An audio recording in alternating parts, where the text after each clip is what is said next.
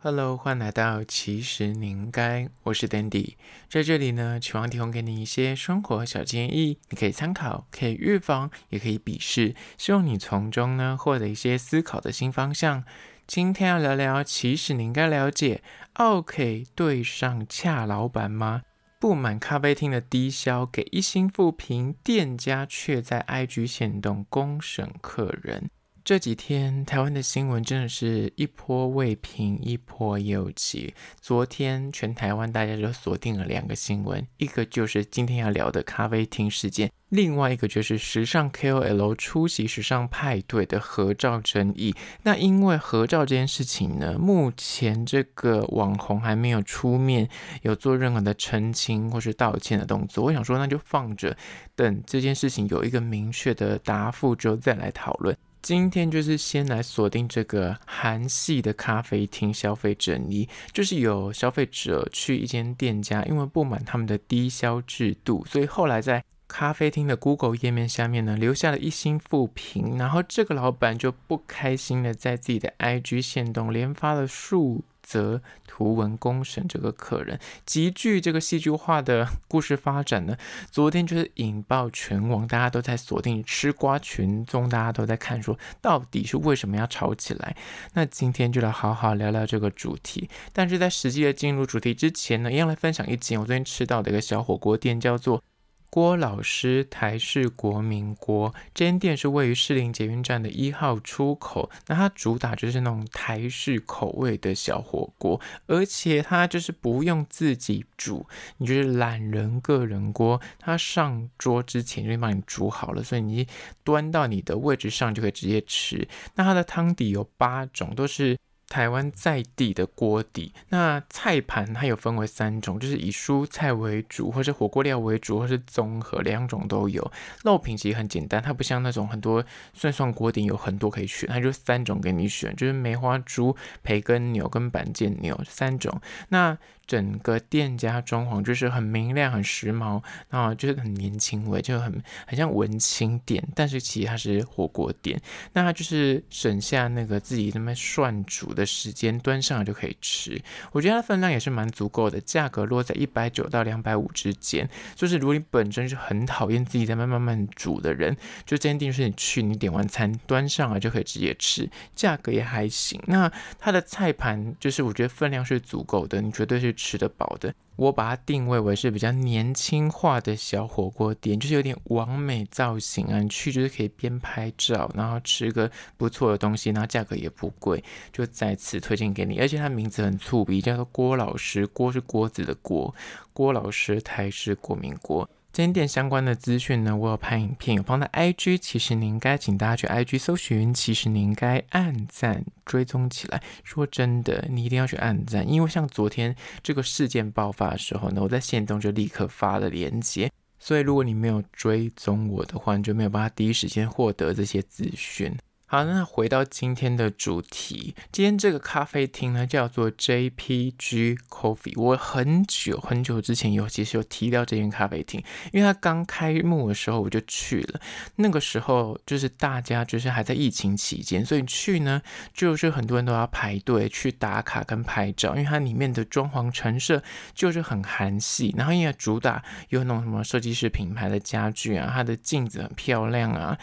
桌椅都颜色色彩很特别啊，所以去那边就是。随处都可拍，然后它有所谓的网美灯，所以基本上你去那边就是为了拍照去的。那它的餐点也是蛮有特色，就是有什么呃可颂松饼啊，什么奶油咖啡啊，就是事前提要一下，它的店面就在大桥头捷运站盐山夜市的旁边。那那一次去的时候呢，其实我就感受到说，哇，这间店它经营的策略就是让你去那边享受那个氛围，然后拍美照。它的食物说实在也不。便宜就是都两百多块，松饼的话，那它的咖啡就是一百多块的价格。但 actually 我忘记我上次去有没有注意到它的低消，因为这一次引发争议的就是低消。但为什么低消会引发争议呢？就是有个消费者去这间咖啡厅用餐的时候呢，据这个消费者自己在 Google 上面评价上面写的，他说他当天刚好吃饱了，所以他去这个咖啡厅，他就想要找个地方坐下来，想要点一杯饮料休息。所以他进去这咖啡厅的时候呢，他就走进去里面，因为有影片，就是现在已经公布那个监视录影器了，所以看那个影片，他的确就是在那个点餐的柜台那边站了许久。那就是店员来的时候，他就跟他说他要点一杯饮料，那店员就跟他说我们的低消是两百，那他就赶快跑过去看菜单，他又想要加点一个饼干，他点的饮料原本是一百四十块，他想加点那个饼干是六十块，所以想说那样凑一凑刚好低消是两百块。那其实店家在那个入口处有放个小小立牌，尤其他们的营业的一些规则，比方说它里面就是说啊，你拍照不能够开闪光灯啊，他会帮你带位啊，就是位置他会帮你就是告诉你说你坐哪里。那如果你要点餐的话，它的低消是两百块，如果你要内用的话，那就是有种种的规则都有列在那个小小的立牌上面。那引发争议的就是这个低消，因为这个。啊，算是消费者，他就站在那边，然后看了那个价格之后，他就说好，那我就加点一个六十块的饼干，那个饼干上面就有两个啊、棉花糖，然后一块薄薄的饼干，这样他那个六十块，他说那我加点这个饼干，那店员就跟他说，我们的饼干卖完了，然后那个客人就赶快再去看一下菜单，说那我什么可以点？他后来发现说，他其他能够加点的食物就是那个松饼，但那个松饼要两百块左右，他就觉得说我刚吃饱，然后他也觉得说这个价格有点，哎，你的低消是两百。块，所以等于是我来一定要点食物，但是他刚吃饱，他就觉得说很像有一点不划算，我觉得应该是这个心态。结果你就看那个呃消费者，他立刻就是走回他的位置上，拿着他的呃包包，还有因为他刚等待很久，他就自顾自的自己去倒了一杯水放在那个桌上，他其实应该也是没喝，他就把那个水。拿到那个柜台去跟那个店员说：“哎，水杯还你。”这样他就顺便碎嘴一句说：“呃，我真的这辈子都不会在你们这间店家，因为他本来期待这个呃店员会因为。”那个饼干就是没有，因为他想点那个六十块饼干，但是因为你说你们这个没了，所以他得要再加点别的。他就说解释了一下，但是那个店员就说他没有低消限制，你就是得要点那个松饼。但他就是意思就是他不想点那个松饼，他就跟他说我这辈子真的再也不来你这店，他就走了。讲到这边，如果当下这个消费者跟这个店员两个就不愉快，那也就算了。后来，但是这个消费者就到了 Google 这个咖啡厅下面的页面，留下了一星评价，然后还写了他在这边用餐的整个感受。那就可能被老板知道了这件事情之后呢，因为 Google 留言其实是知道这个账号是谁，他可能就借此去，哎，就是漏搜了这个消费者。然后因为他有监视器，他知道这个人是谁。后来意外发现，这个消费者竟然还去找自己的朋友来下面留言，然后甚至就是给负评，所以老板就在他的 IG 爆气，因为他已经知道说这个人是谁，他可以从那个 Google 上面的留言知道这个人的账号，他就去漏搜他的社群媒体，然后甚至去漏搜他身边的那些朋友留负评的人，然后就开始在 IG 上面就公审了这个客人，就开始贴说这个客人的照片啊，或是就是在说，哎，你来这边我们。其实早就已经告诉你我们有低消啦，那现在还截图说你经过我们这个卡的时候，你看了一秒钟，你都没有仔细的阅读啊，然后说啊，你如果低消这边我们这个饼干太好吃了啊，你想点这个六十块就是卖完了，这样就是有点在嘲讽跟暗酸这个客人，而且不得不说，这个老板真的发了非常多则，虽然他中间有几个都是说我才没有在 care 那个什么一颗星几颗星，他不是很在乎 Google 上面的那个评价。但是他却在这个线动上面呢，曝光了这个消费者的个资，还有他的职业，甚至连就是刘富平的朋友一起挖出照片，直接贴出那个照片，然后有点在评断这几个人就对了。那这样的状态，就后来就意外的。在网络上引发了讨论，然后很多网友就是看完的这个限动，也稍微去看了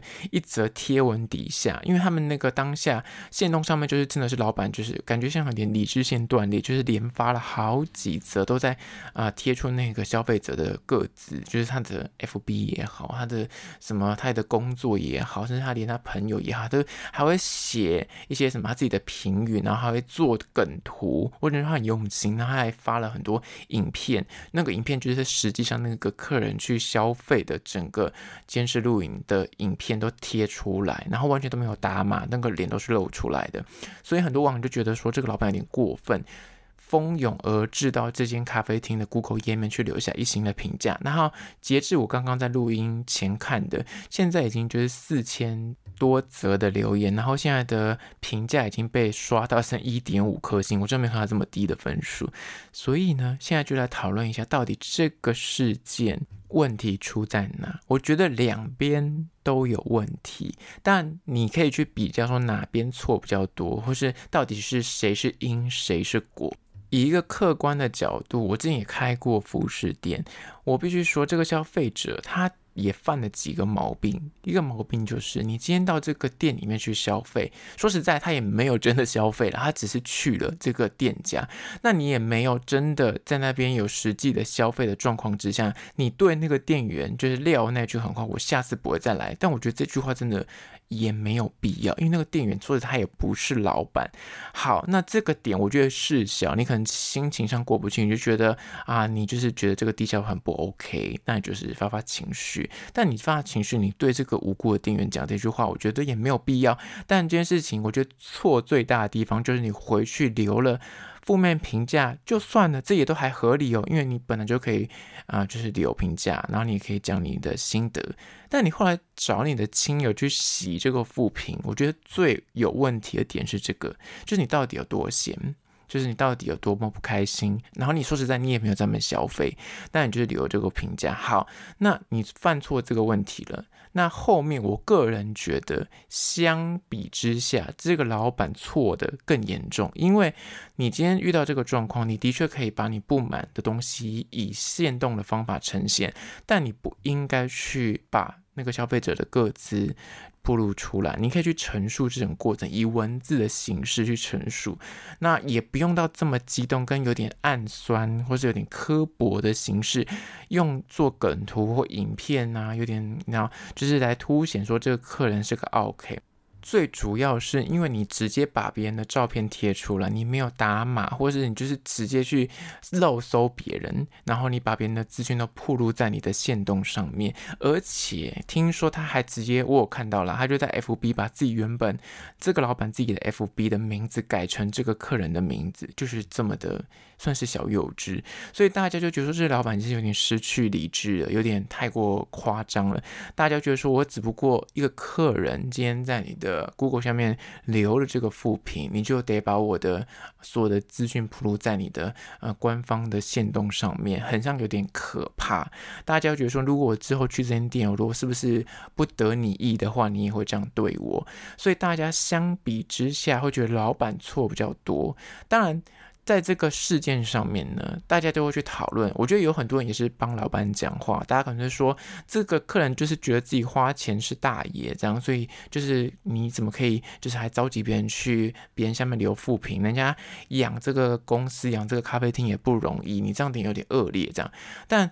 另一方人会觉得说，我今天是一个客人，我是个消费者，我付钱来这边就是喜欢你们的咖啡厅，或者想要来这边体验你们的服务，但我只是讲出我的心得，但却得到你们这样有点可怕的漏搜，然后还曝光我的个子，其实想说是违法啦，所以大家就觉得说你这个老板其实 EQ 很差，那就讲到第二个层面，就是就。刚刚讲，可能如果你是看文字，或是你是看两方在那个什么 Google 下面的留言，你可能会有点不太确定到底是哪一方比较讲的是实话。但是因为真的有流出实际的影片，我必须说，以一个第三方客观的角度来看这个影片。这个客人进了这个店里面，就像这个老板自己说的，他看了一眼那个立牌，他就直接进去了。那他站在柜台，说实在的，我必须说，这个客人其实算是蛮有礼貌，因为他站在柜台真的。快要两分钟了，但这个店员真的都就是在忙自己的事情。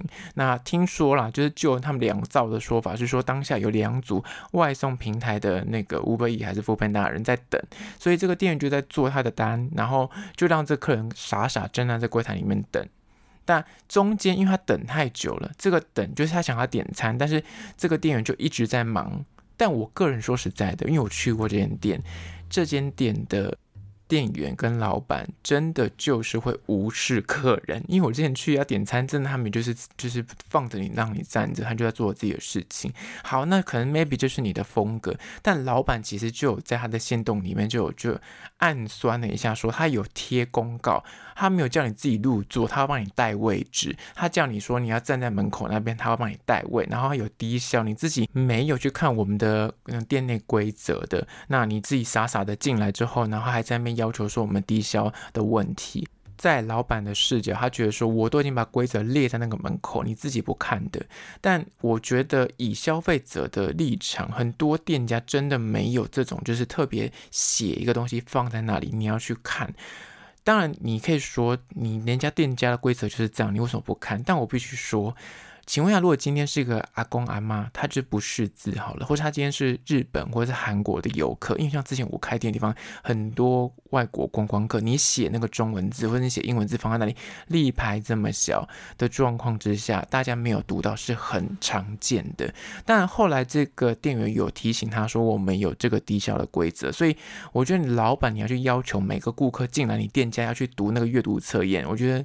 嗯，说实在的，你是理想化了，因为很多人真的就是会直接走进去，加上他们的形容是说那间店当天里面没有半个客人，只有两个外送平台的人在等待，所以你会期待那个人就是乖乖站在那边把那个阅读测验念完，然后再走进去点餐。那我觉得你有点太理想化了。以一个开过店的人来说，他一定大家直觉会说，哎，反正现在店没有人，我就直接去跟你点餐，就直接会走到那个。柜台去等，那我必须说，这个消费者真的也等了很久。如果以一般的比较没有耐心的人，他真的就会走了，或者是就会哎就会喊一下店员说：“哎，不好意思，我可以点餐吗？”但那个人算是蛮有耐心的，我看他真的等了很久，那那个店员才回来，就是招呼他，来跟他讲说：“哦，就是我们那个嗯要低消。”但我觉得那个店员的口气就是很就是很制式这样子，所以我觉得两方都有一点在情绪上，就是所以才会导致那个消费者最后面要离开的时候，可能心情就是被那个怒火给烧起来，所以他才会撂下那句话。但我必须说，这消费者也是啊，就是这句话真的是你对店员讲。何必呢？你你不来干我什么事情？又不是我赚钱，因为老板赚钱。然后你今天也没有说是在，对店员来说，你就是你也没有消费啊，所以你跟我撂这句狠话，我很想，我不是很在意。但可能大家在情绪上面，两方都有情绪，加上后来又是留那个一星的负评，所以老板才会被那个点燃那个爆炸的情绪。但不管怎么说，我觉得。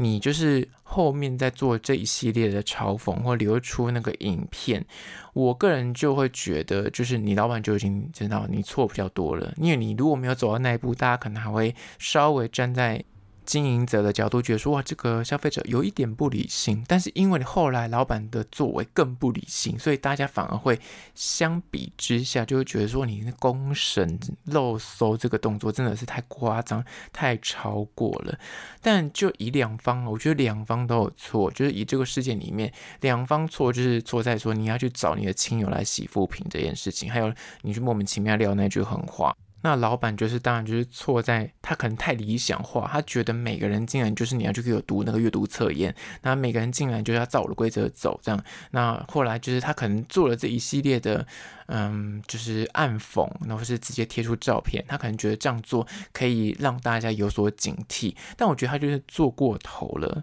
就是然后再就是大家会在讨论说，到底那个低消这样定到底合不合理？因为它里面的菜单里面唯一能够超过两百块的就是那个松饼，那饮料都是一百多一百多，所以它一定要点就是那个松饼才有可能超过两百块。或者就是你点饮料，你就要点那个六十块，但是那个六十块的饼干就是没有供应啊，所以那个消费者就是气在这一点，他就觉得说你就是没有供应那个饼干，我要加点也没有办法让我加点，所以你就硬要我逼我去点那个松饼，他就觉得不合理。但合不合理这件事情，说实在的，就像是那个老板说的，他有名列在那个规则上面，你可以选择不要进来内用，你懂吗？但就是两方都因为这件事情所以吵的，我觉得互不相让。但是说实在，以一个